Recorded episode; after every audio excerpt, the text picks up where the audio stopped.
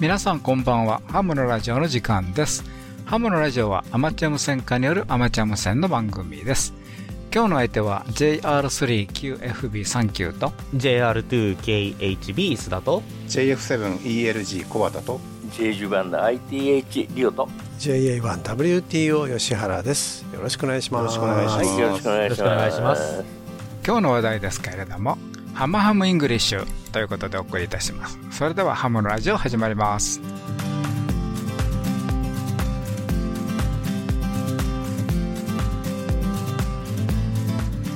この番組はきっと人生はもっと楽しい。無線従事者免許のアドバイザー QCQ 企画の提供でお送りします。ハムライフ .jp10 月27日の記事からということでね、えートラブル防止の注意喚起。ということで、えーアイコムからですね、重要なお知らせ。ほ国内で販売している当社製品の海外でのご使用について。ということで掲載されました。はい。はい。えっ、と、詳しくはね、あの、ハンブラフ .jp の10月27日から、あの、アイコムの方のね、ニュースにも載ってるということで、はい。えっ、と、海外で販売している日本製も含めてです。はい要するに、あの、海外で流通しているものうん日本で、えー使用する際には、いろいろな注意事項があります。はいということなんですけれども、ええ逆の場合も同じということでね、はいえー日本向けをね、海外で使う場合は十分注意が必要と。はいいうことでございます。えーまあ、あの、総務省の方もね、あの、海外向けというか、あの、海外の無線機を日本に持ち込む場合は、あの、海外の電波の法律が日本に適用されない場合が、という場合がな、全然、ほほとんどそうですかほとんどですよね。はい。あの、はい。国が違いますのでね、はい。えー電波には国境ないんですけれども、あの、無線機には国境がございますので、はい。あの、要するに出てはいけない周波数とかね、えー強さ。モードとかね。うん。強さとかね。そうなんですよ。はい。あの、特に電力とね、周波数、この二つが大きいですよ大ね。きいですね。はい。で、えっと、それをあんまり気にせずにね、海外の無線機を日本でえー販売されてる場合があるんですよね、どうしても。ありますねうんで、でこれは現実悪いですよね。うん使う人間が一番気をつけないといけないですね、これそうで。すねはい。うん、すあの最終責任は使った人ですから、そうですね。使った人じゃないんで、はい。そうなんですね。はい。はい。だからそこをちょっと十分にということで、まあ今までも言ってるんですけども、これは逆もしんなりということでね。はい。えっと、よくあの、私もあの、海外の行って、えー、オペレートをするんですけど、まあ大概はあの、私の場合あの、D エクスペディションなんてやらないんで、あの、DX バケーションって言ってるんですけど、えっと、向こうにあの、尺とか無線機とかあるところに。す、でにあるんですはい、ねそうそうそうそう。だからはいまあそういうところはね、あの、特に、あの、もうその無線局の方はね、しっかりと自分のところのあの、法律に基づいてね、作ってらっしゃるんですけども、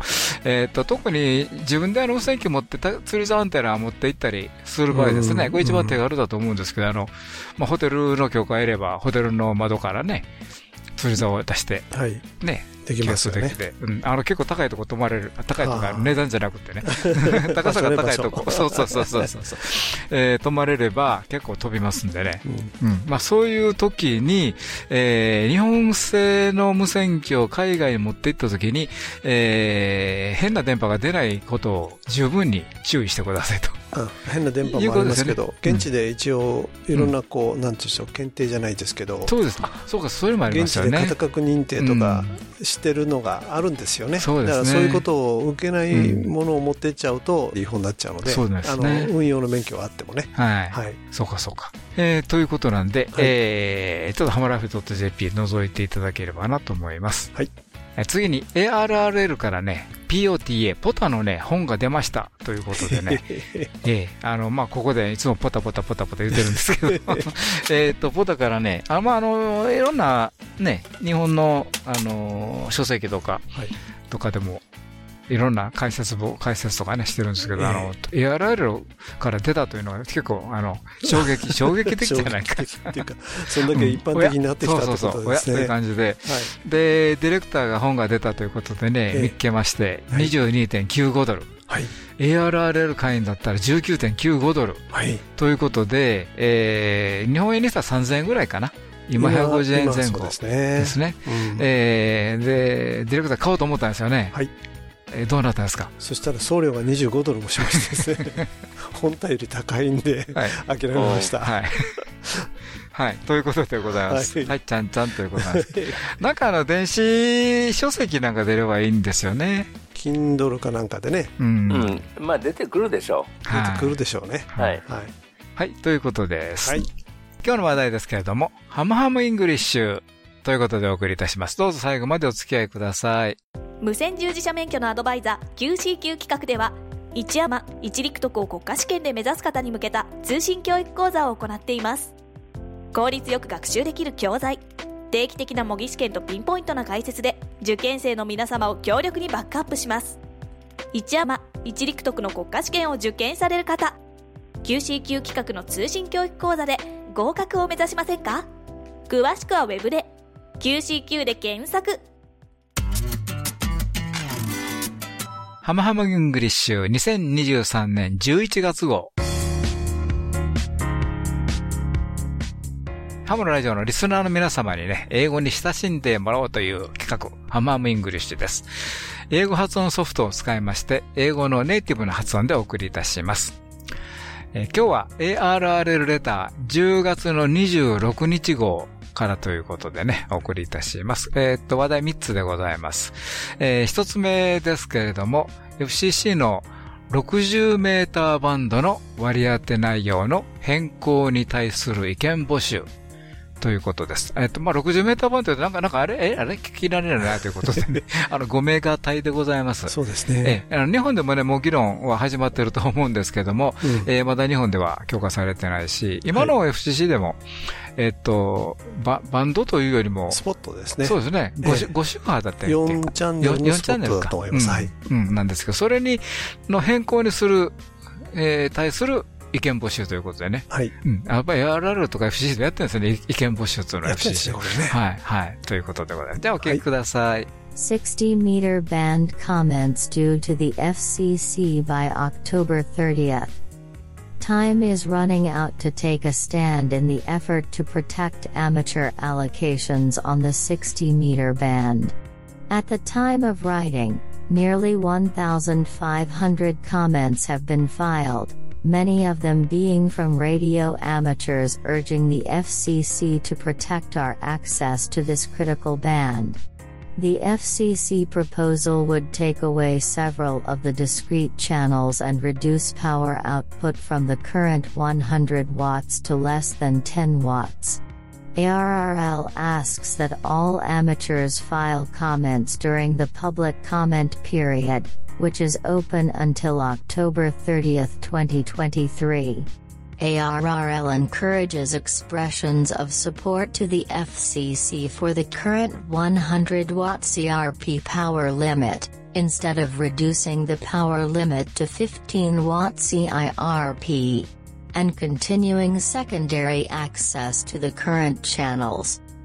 The urgency of this matter is being seen around the amateur community.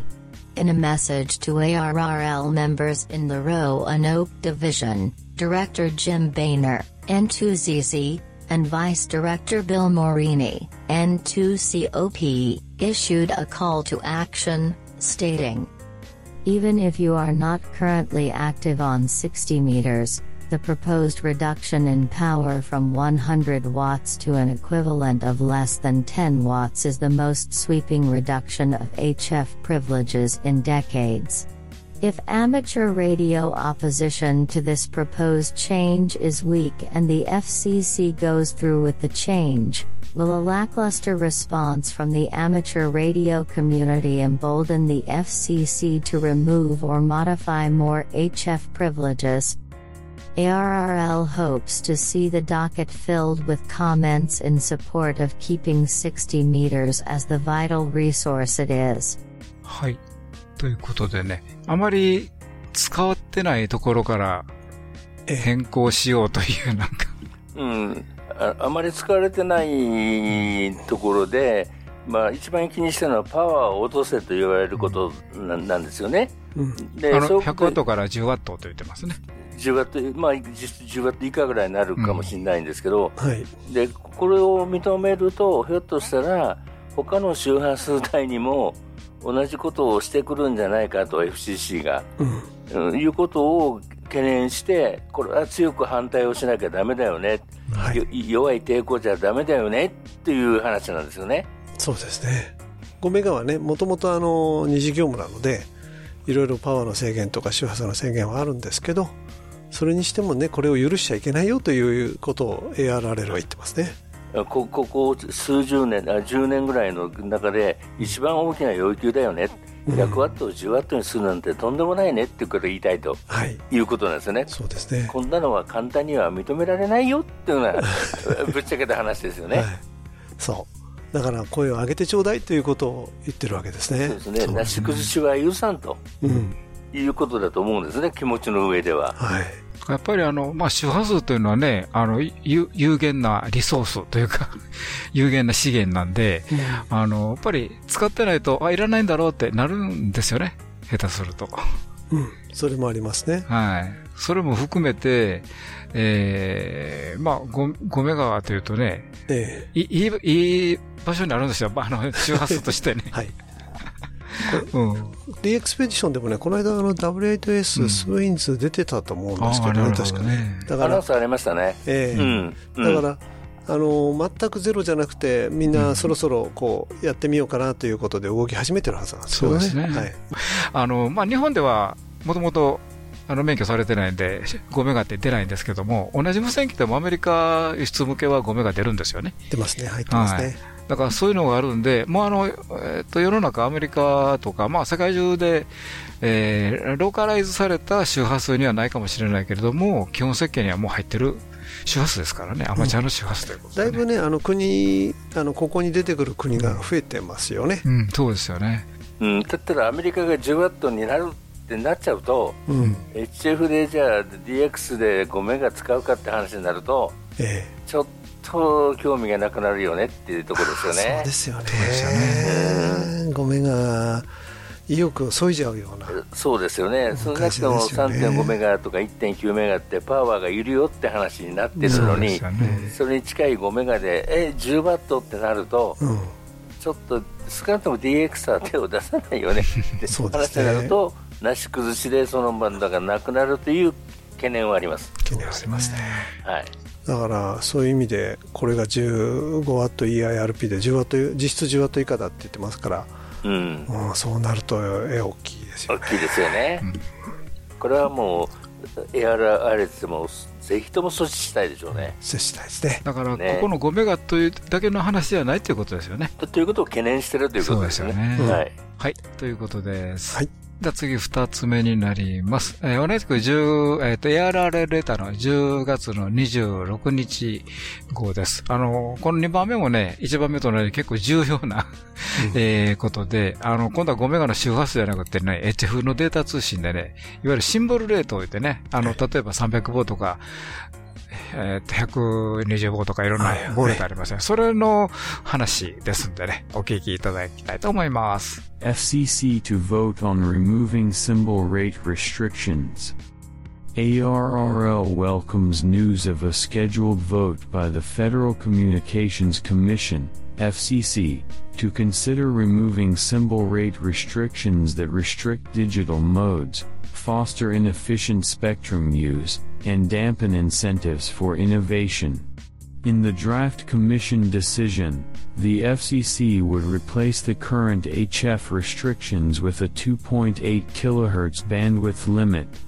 The Commission also announced that it will consider a further notice in which it will propose eliminating similar restrictions where they apply in other bands and consider relying on signal bandwidth limits.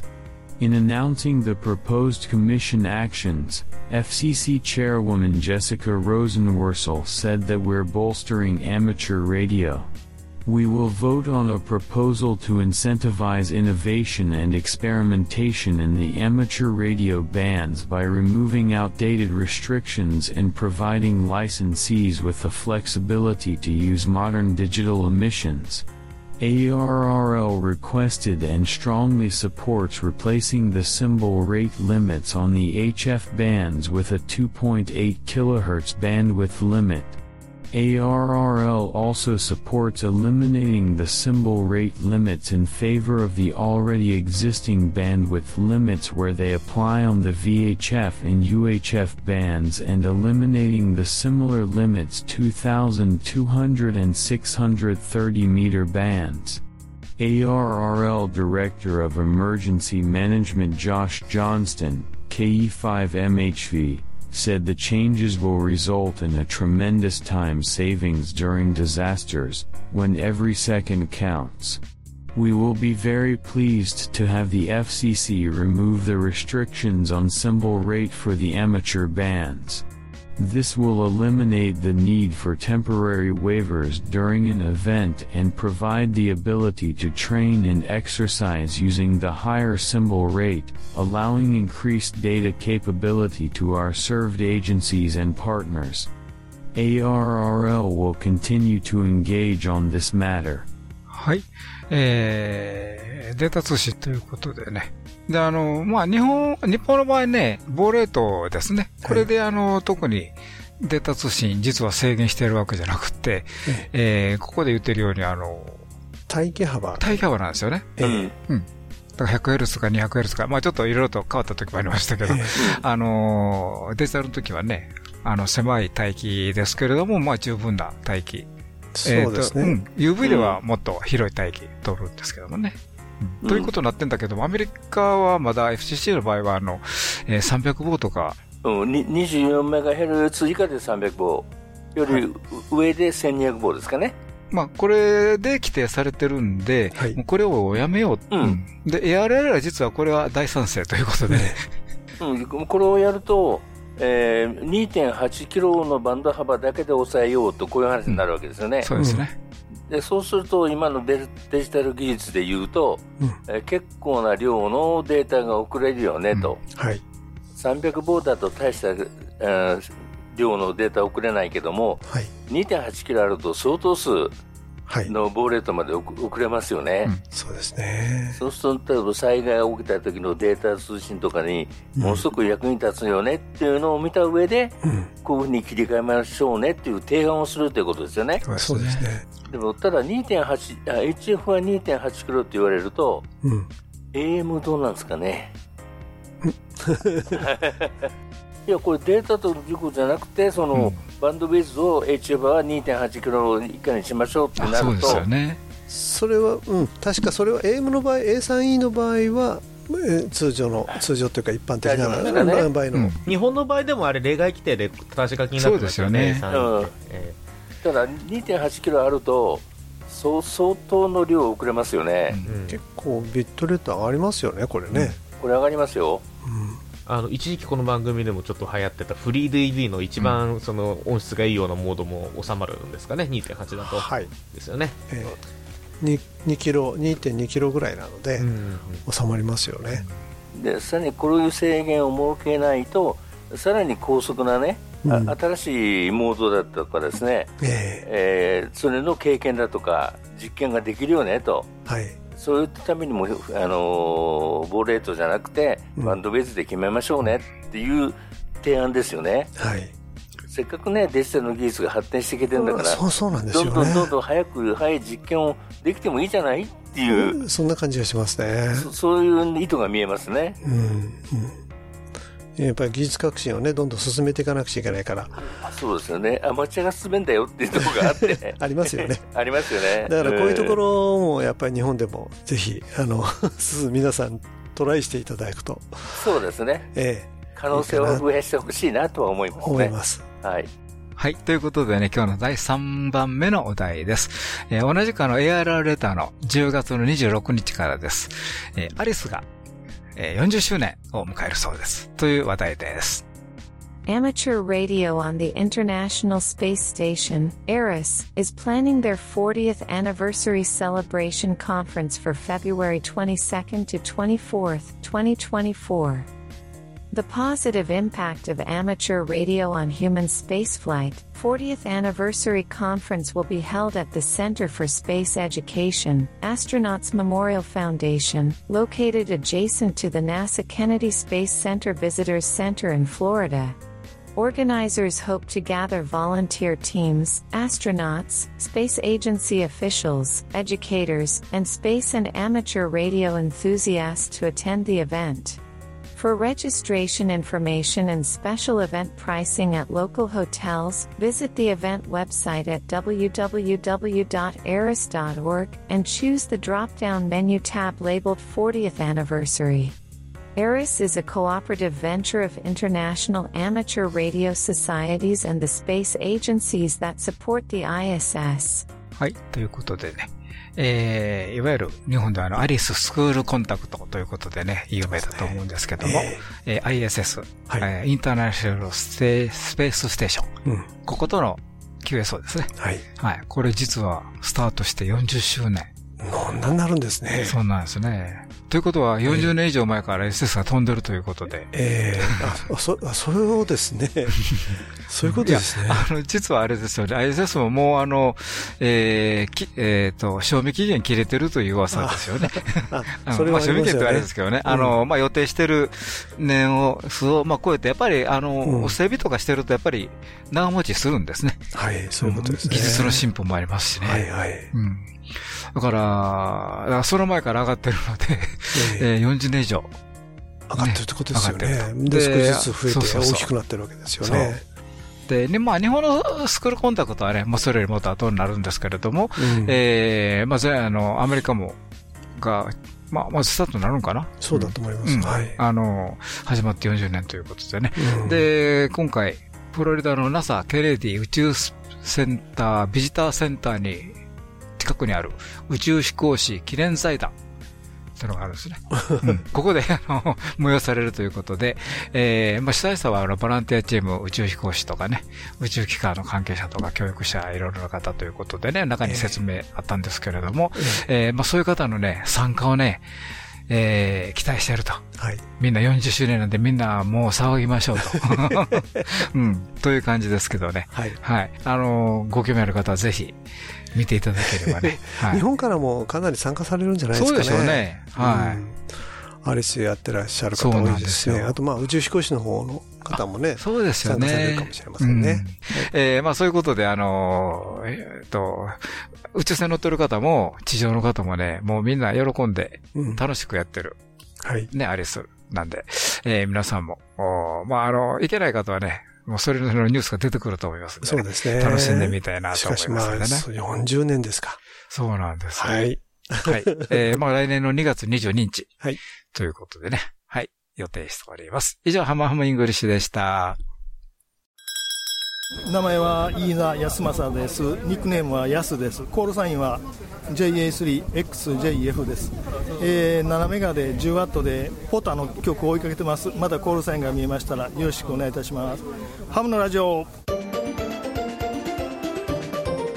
それではここで無線従事者免許のアドバイザー QCQ 企画からのお知らせです。まずは第1級アマチュア無線技師令和6年4月期国家試験合格のための通信教育講座のご紹介です。QCQ 企画の通信教育講座では、独自に編集した法規と無線工学、それぞれのテキストと問題集をはじめ、様々なサポートで国家試験合格を目指す受験生の皆様のご学習をお助けします。まず、問題集を一通り学習できたら、本番さながらの試験問題を体験できる模擬試験問題に挑戦です。模擬試験問題は約3週間に1度のペースで計5回にわたってお送りいたしますので、お忙しい方でも計画的に学習を進められますね。インターネットの受験生専用サイトには、無線工学重要公式集や試験に出やすい電波法令集などを掲載。わからない問題があれば質問フォームからいつでも何度でもご質問いただくことができます。専任の講師が皆様からの質問を一つ一つ丁寧にお答えしますので、ぐっと理解が深まります。ぜひご学習にお役立てください。第1級アマチュア無線技師令和6年4月期通信教育講座のお申し込みは12月末まで QC 級企画の通信教育講座で上級ハムを目指しましょう。お申し込みはホームページからお待ちしています。QC 級企画は他にも第3級、第4級アマチュア無線技師や第2級、第3級陸上特殊無線技師の養成課程を実施しています。どの資格も講習会と e ラーニングの2つの受講方法があり、お好きな方法で無線従事者資格を取得することができます。講習会の開催地や e ラーニングの受講方法をはじめ、養成課程に関するご案内はホームページをご覧ください。また、新しくなった QC 級企画のホームページにはお役立ちコンテンツを多数ご用意しています。アマチュア無線の基本的な知識をご紹介するアマチュア無線って何だろうのページやアマチュア無線の魅力に迫るアマチュア無線の楽しみ方覗いてみようアマチュア無線の世界のページにはこれからアマチュア無線を始める方や資格を取ったばかりの方はもちろんアマチュア無線を始めようか悩んでいる方にも読み応え抜群でおすすめです。さらにホームページには各地のハムショップをご紹介するあなたの街のハムショップを掲載しておりお店の情報や所在地を確認することができます。アマチュア無線を始めたいけど何からしたらいいのかわからないという方はまずはこちらのページをご覧ください。ハムショップ一覧のお店の名前の横に QCQ 企画のロゴマークがついていたら養成課程をお得に受講できるチャンスです。QCQ 企画のロゴマークがついたお店経由で当社の養成課程に申し込むと受講資格やご年齢にかかわらず受講料金から3000円割引となります。ぜひお近くのお店に行って3000円割引のキャンペーンコードチケットをゲットしてください。これで養成課程をお得に受講できるし資格を取った後もお店のスタッフの方と相談しながら使用用途に合った無線機の購入ができるので安心ですね。このようにリニューアルして今までよりももっと見やすくお役立ちページ満載な QCQ 企画のホームページをぜひご覧ください。QCQ で検索。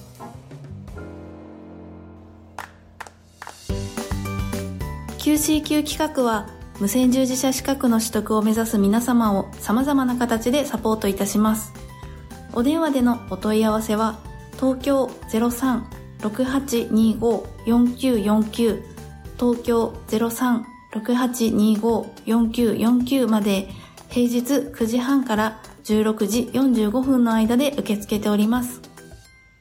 以上、きっと人生はもっと楽しい QCQ 企画からのお知らせでした。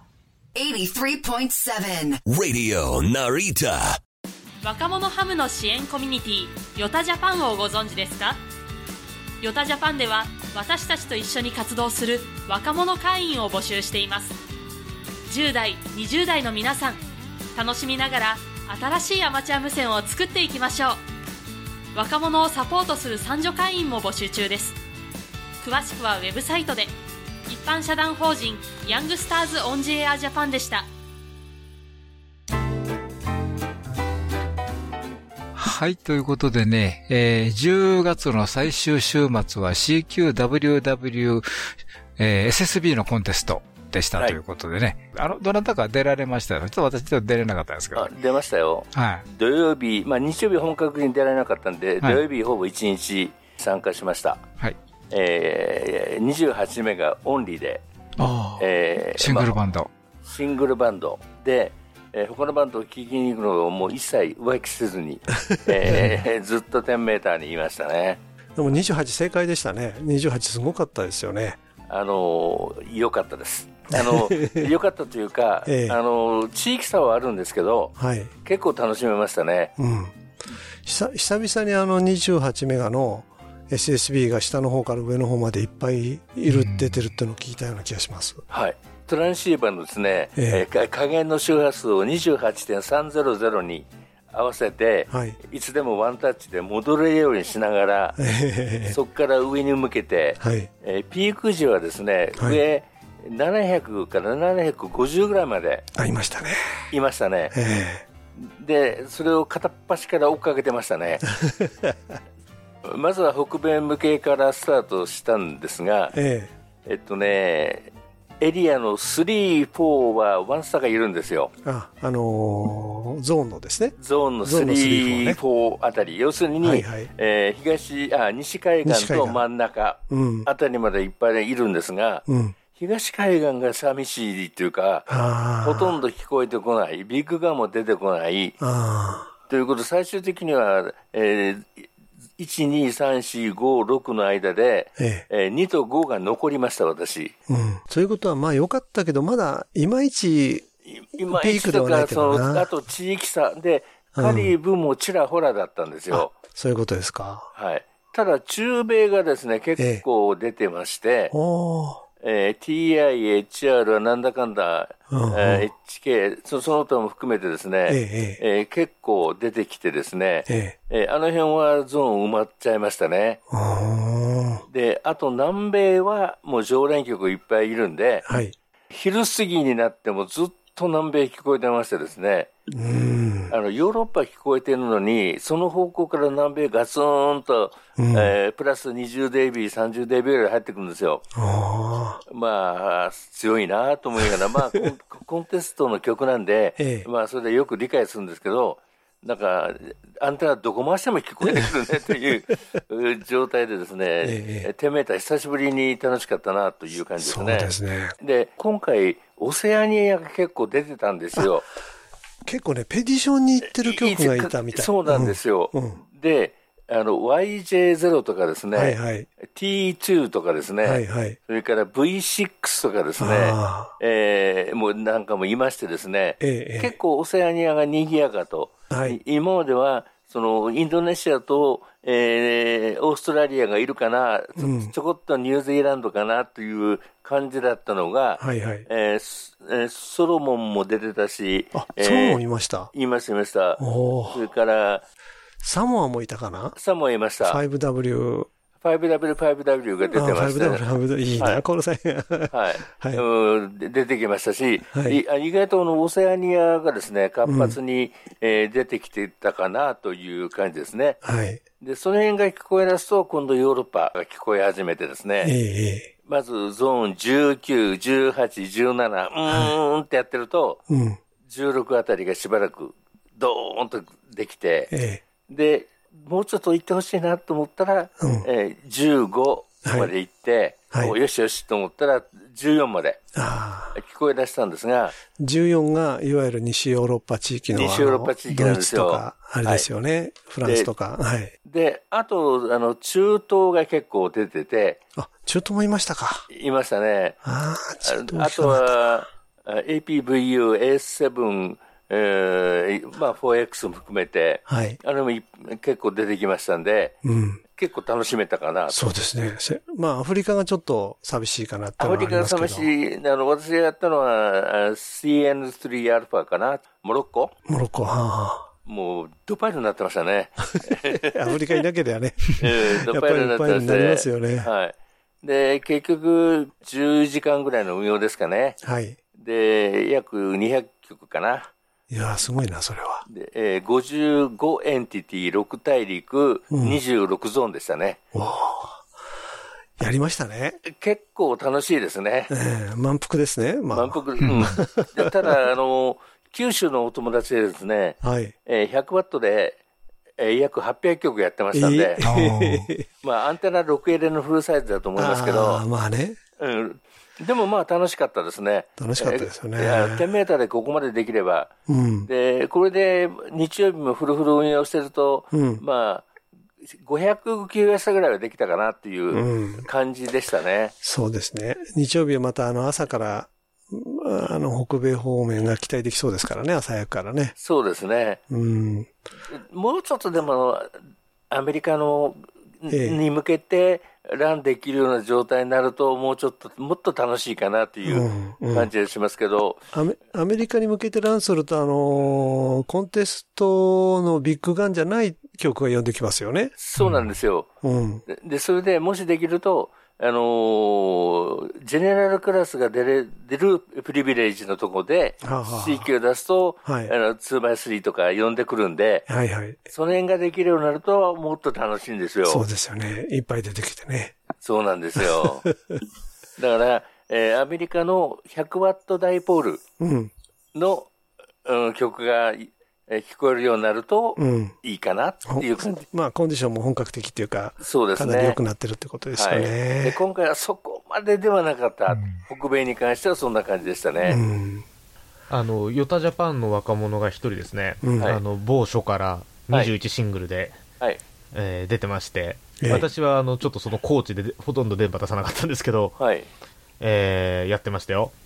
あの、う？ん21出てましたね。21シングルでしたね。うんあの、J- JJ2 なんてらかんてらって出てましたよね。です JJ2YXB っていうあの、まあ、はいクラブヨタジャパン曲で撮ってる、えークラブコールで、はい。えーまあ、日本の某所から出てたんですけど、まあ、つ2ですけどね。はいはい。あの、あんまりその DX とかフォンとか英語とかあんまり得意、かのまあすごく得意じゃないっていうタイプの子だったんですけど、で、はい呼び回り中心でたまに CQ も出してつってやって200曲ぐらいやってましたよ。おーあー21目が。えー土曜日の朝から、まあはい日曜日のお昼ぐらいまで、まあええ21目がですから、もちろん夜なしなんですけどね。らしいですね。はい。えーやってましたね。で、まあちょっと横について聞いて、なんか珍しいとこ出てたら私にかちょっと変わってもらって、ちょっと DXCC 稼いだりしたんですけど、私が。なるほど。えーで、あのーヨーロッパが意外と、まあ、ショートパスはもう良かったんでしょうけども、意外と北極周りみたいのが結構強かったイメージですよね。なんかあの、アンテナ30度ぐらい、きえっ、と、はい普段アメリカに向けてるような角度ですよね。はい。あの辺りでほあのヨーロッパがなんか強く聞こえるとかですね、なんかそういう不思議な電波の仕方をしてたような感じがちょっとありましたね。ありましたね。それがね、コンテストだとよくわかるんですよ。ん同時にいっぱい出てるからう。んどこ飛んできてんでしょうね。実際ね。いや、不思議ですよね。うんうん。でも今回のその28で見てると、ショートパスが一番一番強かったですね。うん、やっぱりそうなんですうんね。ショートパス強かったですね。うん。21は、ちょっとショートパスとちょっと地形的にあのヨーロッパ方はい面、あんまり得意じゃない場所だったんですけど、そうですねあの北極周りは強かったですね、ロングパスは開けなかったような感じでしたね、少なくとも土曜日の夕方はそうだったみたいです。うん。ただ、あの、3の某クラブ局の電波にエコーがかかってたんで、おこいつがね、ぐるっと回ってきちゃったんだ。そう、みたいな感じで、お一周回ってきました。あれ？と思って聞いてましたけどね。うんうんえうんうん本格的ですね、もうコンディション。え。うん。でただ本格的というかね、やっぱりね、地域差というかね、うんその時間と地域の問題があるのか、うん。落ちていかないとこ、聞こえてこないとこがやっぱあるんですよ。まだちょっとこう、ま、まだらな感じがますだらなるんですね。感じ。うん。うん、そそれとひ開いても本当短い時間の曲があったりね、うん。まあ、それも面白いんですけど、うん。まあ、聞こえてなかったら、スッと聞こえてきて、えその曲をスッと読んで、はい。終わったら聞こえなくなったっていうパターンがラッあったキーですね、それするわ。けですよ。ええ。それをうまく捕まえるタイミングですね。タイミング、やっぱりね、ういよく聞くことなんですよ。うん。で、まあ、ランするのも楽しいですけど、うん。ランすると、珍しい曲が呼んできてくれないわけですよ。そうですね。大体珍しい曲ランしてますからね。そうです逆にね。で、朝ランするとアメリカ呼んでくるし、うん。昼間ランすると、うん。お隣のチャイナが、チャイチ。ャイナ来るし、うんあの、インドネシア来るし、うんと。いうパターンなんですよ。あの、インドネシアのコールサインがすんごくわかりづらいんですけど。あの、はい今回はインドネシアの、ええ。えー、セブン A とかね、はい。えーセブン I とか出てましたね。出てましたね。ああと、あのーフィリピンもですね、はい。4E、4F はい。も出てたんで、はい。一瞬どこかなと。迷っちゃいますよね。せあの、セブン S ってのが出てました、そういえば。セブン S? うん。聞いたことなくてびっくりしたんですよ。えーセブンどこだかわかりますか、セブン S。セブン S インドネシアじゃないじゃないんですか？スウェーデンみたい。そうです、スウェーデンなんです。あ、スウェーデンあからそうなるほど、なるほど。こんなコールサイン初めて聞きましたけどね。うん。いや、セブンっていうと、まあ、なんかそれで聞き慣れないコールサイン、インドネシアかなと思うんですけどね。うんはいはいあの、スウェーデンでしたね。びっくりしました。ああとね、え C4W って言ったんですえ、C4W。CW みたいですね。よ。チャーリー・フォー・ウイスキーって、なんかあれですね、あの、うん最近のコンテストの傾向ですけど、短いコールサインがすごく多くなりましたね。多くなりましたよね昔に比べてね。短いコールサインで、ちょっと変わったプリフィックスでも、もうそれを使っていくみたいな。そうそうそうそうそう。そういう傾向ですよね。うん、そういう、そういう短いコールサイン、日本でもなんとかなんないかなと、ふと思うんですけどね。だから、中国だってね、うん。あの B0A とか B7P とかって出てくるわけですよ。出てきますね。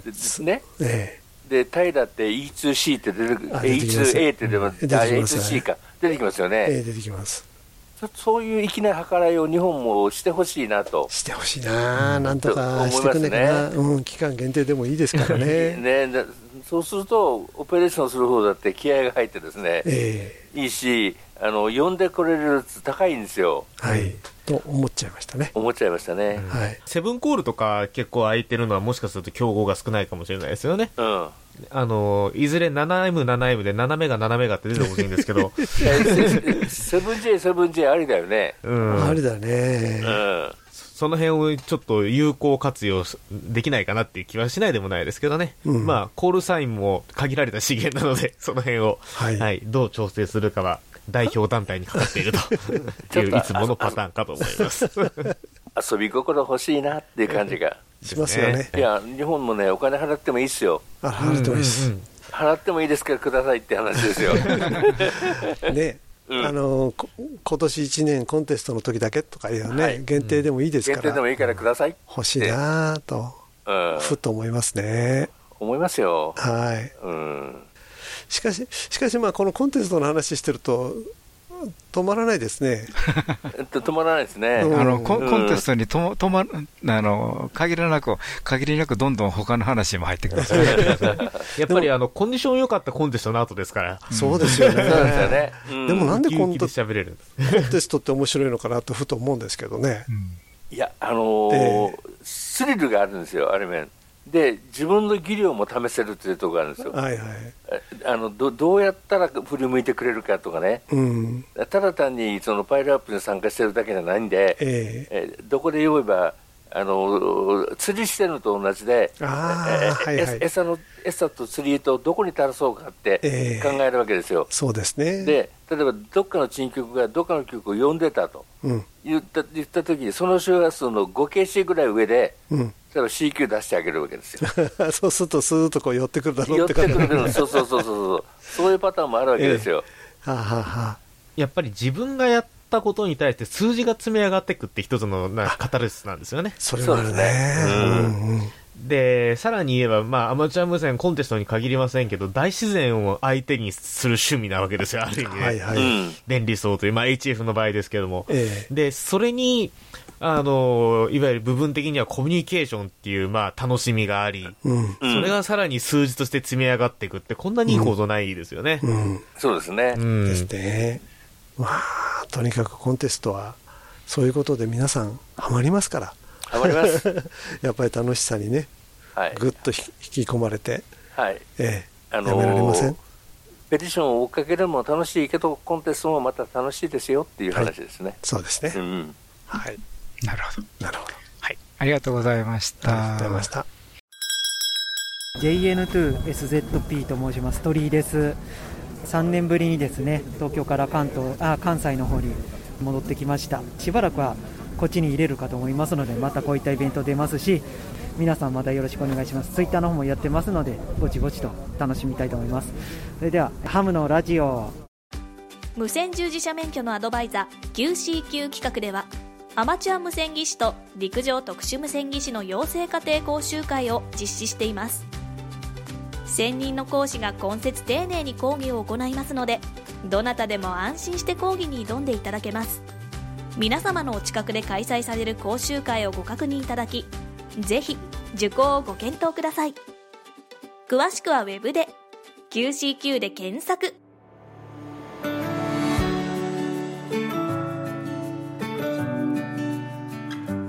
はいということでね今日の番組いかがでしたでしょうか、はい、コンテスト。ということでね、ええもう、話は尽きないですけど。つけないですね。はい。はい。来月は、来月というかもう今月ですか、CW もありますからね。ありますね。すね。月末 CW ですね。ね。たまには CW もやってみようかなっていう気になりますけどね。うん。ととにかく今度のうん CQWW の場合は楽ですから、コンテストナンバーがね。えーゾーンしか来ないんで、まあ、あの あ北米の3択クイズだけ間違えなければですね。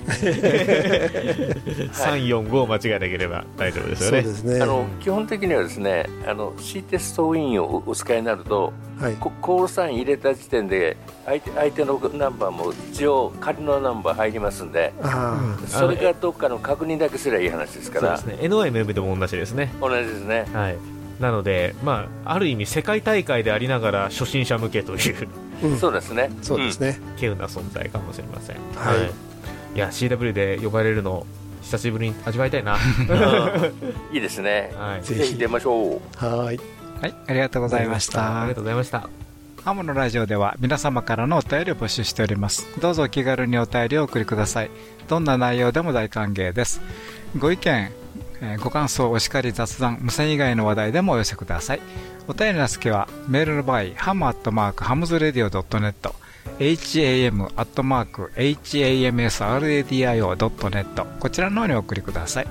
またあのホームページにありますメールフォームからもねお送りいただけますのでそちらの方もご活用ください今日はどうもありがとうございました今日の相手は JR3QFB39 と JR2KHB 須田と JF7ELG 小型と JG1 の ITH リオと JA1WTO 吉原でした。